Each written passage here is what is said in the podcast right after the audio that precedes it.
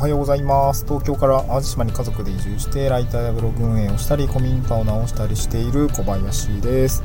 今日は移住してから孤独みたいな話をしてみたいなと思います、まあ、これは僕自身が移住してから孤独感をすごく強く感じているというわけではなくて移住者同士のコミュニティコミュニティというかねその ま移住者のお友達とこの前飲んだ時に、まあ、久々に 店飲みしたんですけど飲んだ時にこう移住してからの悩み事というか、まあ、現状現在の悩み事みたいな話がちょっと話題として上がった時にいやなんか移住してから孤独ですねみたいな話をしてたんですよ。僕のお友達がね、うん、やっぱ なんかまあ、よく聞いてみるとああなるほどそうそうかそういう状態に精神状態というか、まあ、孤独感ってなんかそうそういうところがあるのかっていうところがあのすごく 分かったのでちょっと紹介してみたいなと思うんですけど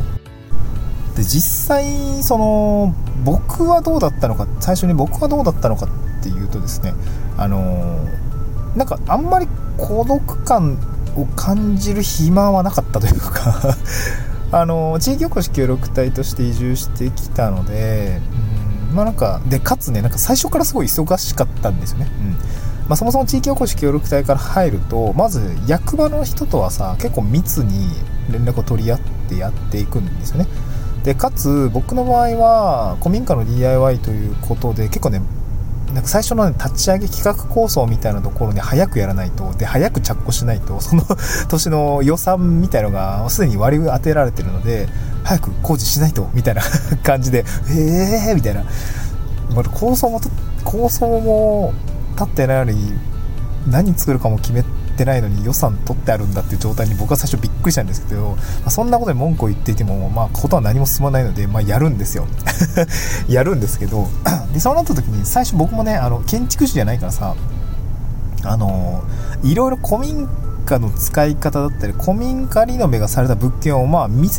に行くわけですよ。そうなるとあの、まあ、淡路市だったりとか南淡路市とか松本市内もそうなんですけど、ま、いろいろ僕あの自治体の方の紹介も経ながらいろいろ見せて回見せてもらったんですよ。であなるほどね。宿ってこんな感じなんだとかね、まあ、カフェってこんな感じなんだみたいな感じで見させてもらってんですよね。でその中で結構そのもともと市役所で勤めていて今は民間で働いていて でなんかこう面白いことをやってる会社さんがあのその拠点がね、えー、そもそも現状今 DIY でやってるとこなんですっていうところがあってあじゃあ手伝わせてくださいみたいな感じで言ってでいろいろこうサンダーかけたりとかあの屋根つけたりトタンの屋根つけたりとかいろいろやったんですよね。やっぱそんな中で、まあ僕、移住してきたばっかりだからさ、あの、まあ、小林君に、じゃあちょっと一緒に飲みに行くみたいな、DIY の作業あったらちょっと打ち上げ行かないみたいな感じで、あの、なんていうんですかね、うん、まあ、すごくお世話をしてくれたんですよね。で、やっぱそういうつながりがあったので、最初から孤独感があったかって言われると別にそういうこともなかったんですよ。うんだかすごく、まあ、恵まれていたかなとは思うんですけど、まあ、とはいえあのまた別の人は、まあ、そうやってその移住してきたんだけど、まあ、なんか自治体の人は仕事の話はするけどいやなんかうんなんかそういう話じゃないこうなんていうのかな。うん。もう少しこうザフザザクッとした あのたわいもない話をする人だったりとか場所みたいのがないみたいな。で僕ももともと協力隊として入ってきた時は最初まあ1人だったんだけど、まあ、やることが忙しすぎてあの別になんかどなんか没頭していたし、まあ、ただちょっと落ち着いた時にはあのなんかなみたいな、うん、なんかなみたいな状態にななりそうだったんですけど、まあ、その前にちょっとそのまあその協力隊の時の先輩に声をかけて なんか一緒に飯行きませんとかでその子はなんか事務所も、まあ、農家さんなんですけど事務所持ってて、まあ、事務所っていうか自宅の2階自宅が大きな倉庫なんですけどあの 2, 2階が住居で下が倉庫てかつちょっとその脇に事務所スペースみたいなのがあってそこをね本当はもっとこうみんなに開放して広く使いたいんだけどみたいな感じで、まあ、小林さん全然使自由に使っていいですよみたいな感じだから僕はそこを事務所にさせていただいてあのちょっと勝手にモニター入れたりとかあの一緒になんか使わせてもらってるんですよね。そう。あとなんか日当たりが良くてすごいあったかいんだよねそこ。そう。でなんか一緒にやらあのなんかこうそこからこう農業のお手伝いさせてもらったりとかえー、まあ、加工品のなんかこう企画構想だったりとかイベントの企画構想みたいなそこでしていってなんかすごくまベンチャー立ち上げベンチャーの最初の狭いこう オフィスみたいな感じだったんでそすごい居心地がすごい良くて、まあ、だからその場所もあって人も近くにいてっていう状態だったんですごく良かったんだけど、まあ、その そのそうなていうの悩みを打ち明けてくれた人はそういった場所がなかったって言っていてでなんかそういうコミュニティもなければなんか頼れる人がいない状況だったらかなり孤独感を感じていましたって言ってました。でかつね地域おこし協力隊だとこうミッションによってはうーん何ていうのかな。本当にねゼロベースから始めたりとかあとその人自身が進め方がわからないと結構なんかずっと何も進まない状況になったりするんですよ。そうなると余計に時間ばっか残っちゃって結構孤独感を感じるみたいなことがあったんですよね、うん。まあ、だからそれ 移住者のパターンで孤独感感じるパターンとしては、まあ、シンプルに人脈とか人とか場所みたいのがあのない人かつ時間がやたら持て余しちゃう人は ちょっと孤独感を感じるかもしれませんね。一人で来てもめちゃくちゃ忙しかったりすると、全然その孤独感を感じるあの時間がなくて、僕もなんかやりたいことばっかりやってたから、あのー、結構大変だったし、大変が先で別に孤独を感じることは特になかったんですよね。そうそうだからその何て言うかな、まあ、孤独感を感じる、まあ、タイミングあのその人の状況ってやっぱちょっと違うよねっていうことでした。であとシンプルにねあの大人になってから友達作るのってやっぱ結構むずいよねって話もしてて 僕もあの僕新潟をえっと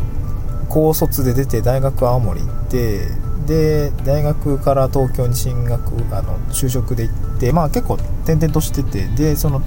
会社辞めて淡路島来たので転々としてたんですけど、まあ、やっぱなんか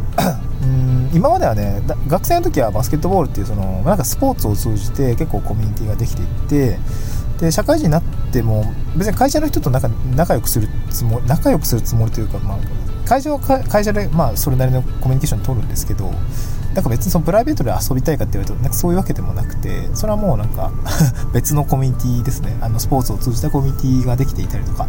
えー、同級生がいたりとかっていうところがあったので、まあ、そこはなんかこう大いに結構スポーツで友達作りってできていたんですけど、まあ、僕会社辞めてバスケ引退したので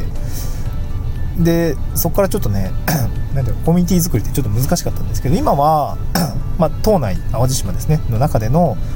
えー、なんだろうなコミュニティがちょっと広がってきつつあるし、まあ、あとはオンラインのコミュニティも半々ぐらいで、あのまあ、なんか新しいコミュニケコミュニティ圏みたいのができ自分の中でできているなできているなっていう感じがしていて、まあ、だから大人になってから友達作るのってマジむずいよねっていうところは移住者の方はよく、まあ、なんか痛感するポイントなのかなと思いました。でなんかつぶ これツイッターにつぶやいたらコメントしてくれた方もいてそのなんか結婚して田舎結構過疎地の方に なんか来たのでなんかすごくアウェー感がありましたって言っていて、まあ、その方ももともと看護師をしていたのかな、うん、で自分なりにこう仕事で、えコミュニティを広げていったって言っていたのでやっぱその移住してから大人になってから移住してると思うんだけど、まあ、そうなった時にやっぱ仕事というものは 結構大事なのかなと思いましたね。で地方にせっかくま移住したんだったら別にみんながそういう風にこうアクティブに活動するしたいわけじゃないと思うんだけど、まあ、なんか農家だったりとか、まあ、地方特に都市部からあの地方暮らしを経験したことない人であれば特にそうなんですけど農家だったりとか、まあ、ファーマーズマーケットだったりとかんあとはなんか地域の飲食店さんだったりとかっていうところにやっぱりその通い詰めたりね、えー、したりすると 結構密になります。うん。結構向こうから声かけたりもしてくれるしねあの飲食店とかは、うん、なんか僕も行きつけのお店が今までなかったまあ、まあ、板橋にねめちゃくちゃ通ってたお店があってあのブーちゃんラーメンっていうところあのね中板橋っていうところに今今店なくなっちゃったんだけど中板橋にブーちゃんラーメンっていうあの混ぜそばかな？のお店があって僕すごく通ってて美味しかったから。であなたは店長と仲良くなってちょっとこうその時にその広告ちょっと作ってくれないみたいな。あの店内のメニュー表とかをちょっと刷新したいから広告作ってくれないあのご飯あげるからみたいな感じで。あのそんくらいの付き合いになったことがあってなんかその経験がすごくなんか今やってからすごくなんか生きてて結構通い詰めたら結構仲良くなれるぞみたいな感じがあってそういうなんか行きつけのお店を作るっていう行動もなんかねアクティブに捉えていて田舎だと特にそっちのつながりが強くてなんかねなんかこうそこから広がる人脈ってめちゃくちゃあるなっていうところがもう紹介が紹介を呼ぶんですよね。これ仕事もプライベートも。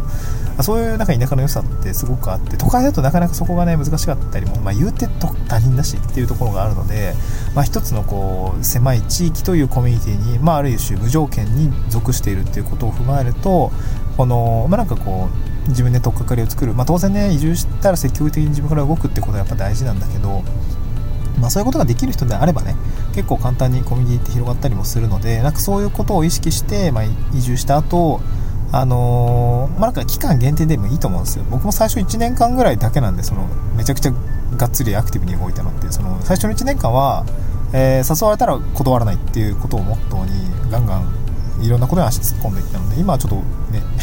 あの行く暇がないぐらい忙しいような状況になっちゃってるんですけど、まあ、だから最初はなんかそういうなんかフェーズでねあの移住っていうのもフェーズでちょっと人間関係づくりっていうのを考えてみてもいいんじゃないのかなと思いました、うん、